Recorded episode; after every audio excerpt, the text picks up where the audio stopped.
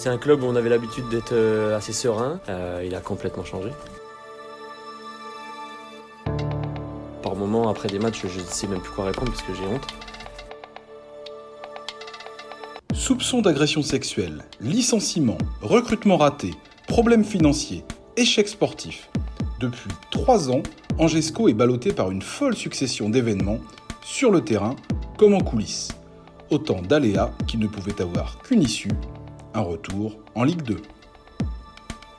Angesco. Autopsie d'un crash. Un podcast de la rédaction des sports du Courrier de l'Ouest. Voilà donc Angesco en Ligue 2. Cette relégation marque la fin d'un cycle de 8 ans dans l'élite. Un épilogue qu'il doit à la glorieuse incertitude du sport sans doute, mais surtout à trois dernières saisons d'instabilité qui ont fini par torpiller un modèle longtemps salué par les acteurs de la Ligue 1. Au cœur de la plupart de ces embarras, un propriétaire, Saïd Chaban, de plus en plus seul à décider, et de plus en plus seul tout court. Chronique d'une chute annoncée, un feuilleton en 7 épisodes. Épisode 1. Le péché originel. La nuit est tombée depuis longtemps sur le tarmac de l'aéroport de Marseille. Il est 1h du matin ce mercredi 5 février 2020 et un jet privé vient de s'immobiliser sur la piste. Un à un, les membres de la délégation d'Angesco quittent doucement la carlingue de l'avion qui les ramène de Monaco. En principauté, quelques heures plus tôt, Ismaël Traoré et ses partenaires ont concédé une défaite frustrante, 1-0.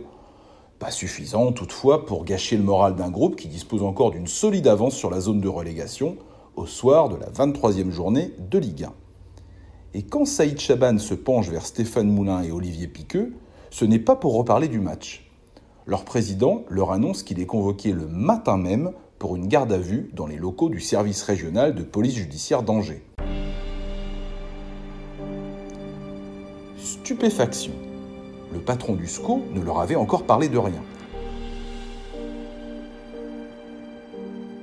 L'entraîneur et le directeur sportif tombent des nues, mais tout va bien, leur assure pourtant leur boss. D'autres proches collaborateurs sont déjà au courant. Et quelques heures plus tard, pendant que le président Angevin répond à la convocation des policiers, une réunion de crise va d'ailleurs s'organiser dans les locaux administratifs du club.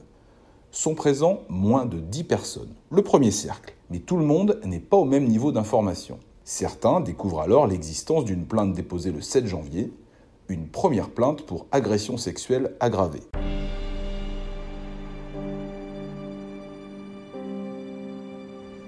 Au total, ce sont finalement quatre jeunes femmes, toutes salariées actuelles ou passées du club, qui ont dénoncé des attouchements prolongés et appuyés.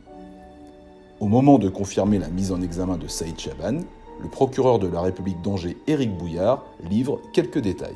On est au-delà du toucher, au-delà des caresses. On parle d'atteinte physique avec surprise et contrainte. Le président du SCO, qui quittera le palais de justice tard dans la soirée du mercredi 5, affirme immédiatement, via un communiqué, contester formellement toutes les allégations portées contre lui. Déterminé à voir reconnaître son innocence, il est confiant dans l'issue de l'enquête à laquelle il coopère totalement. Parole contre parole, ou la parole d'un homme contre celle de plusieurs jeunes femmes. Que s'est-il véritablement passé dans les locaux du club, situé à la Baumette, entre le château et la gare d'Angers? Et que s'est-il passé lors de ce séminaire de travail organisé à la fin de l'automne 2019 en Espagne? Dans la cité du roi René, l'onde de choc est en tout cas énorme, car Saïd Chaban, depuis son arrivée aux commandes du club en décembre 2011, est devenu progressivement un personnage important, voire incontournable du paysage angevin.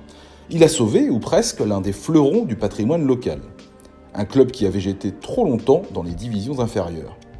Depuis qu'il a quitté l'élite, en 1994, le SCO a vu passer beaucoup d'entraîneurs, beaucoup de présidents.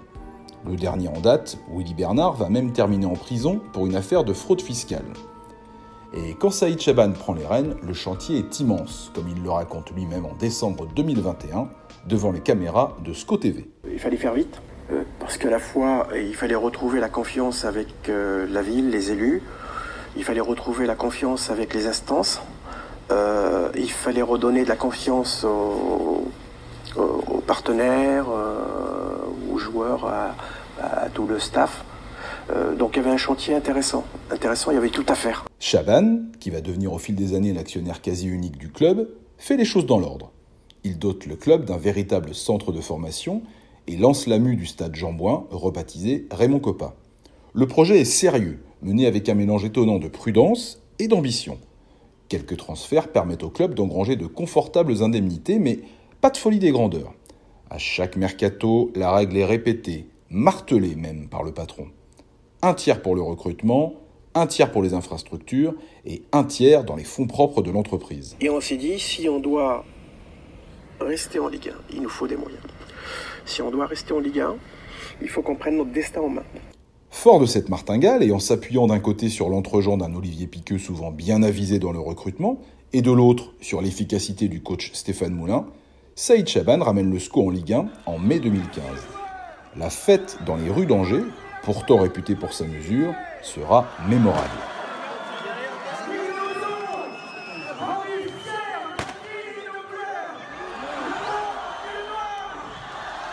L'industriel sartois, spécialisé dans la charcuterie, a conquis l'Anjou, et il séduit peu à peu partenaires privés et politiques par sa capacité à faire ce qu'il dit. Encore maire d'Angers à l'époque, Christophe Béchu ne tarit pas d'éloges en octobre 2019 à l'occasion des célébrations des 100 ans du SCO. Et je voudrais avoir euh, des mots et des remerciements appuyés pour le président Chaban, qui depuis 8 ans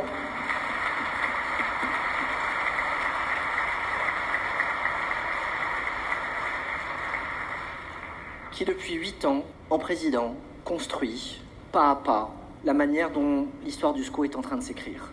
Un nouveau centre de formation en 2013, des rénovations à l'intérieur du stade Jambon en 2015, une nouvelle pelouse en 2016, une fondation en 2017, un futsal en 2018, une tribune colombier en 2018, l'école des Noirs et Blancs en 2019, une nouvelle tribune, la Saint-Léonard en 2020, vivement 2021, 2022, 2023, 2024. Et la façon de continuer à écrire tout ça, ici, c'est Angers. On est fiers du SCO, on est fiers d'être angevin. Début 2020, le club va bien. Quelques semaines plus tôt, fin 2019, il a donc fêté en grande pompe son centenaire. Quelques glorieux anciens ont été oubliés, mais difficile de trop critiquer une méthode Chaban qui porte ses fruits. Et en décembre, son SCO s'est même enfin imposé sur la pelouse du voisin et rival nantais après 52 ans de disette.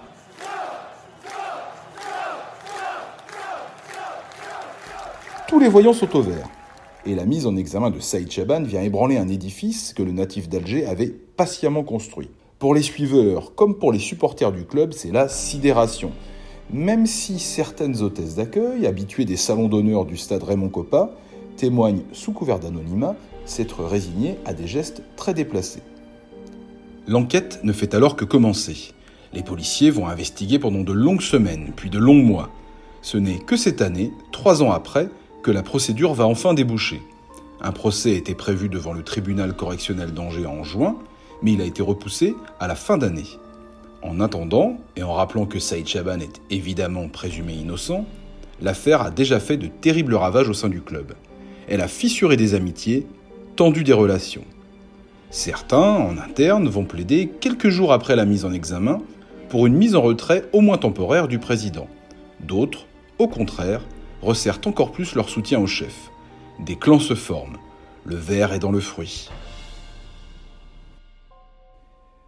Dans le prochain épisode, le licenciement surprise d'Olivier Piqueux, l'improbable succession de bras droits plus ou moins éphémères et des atermoiements à la com ou comment le président du SCO Saïd Chaban s'est progressivement isolé.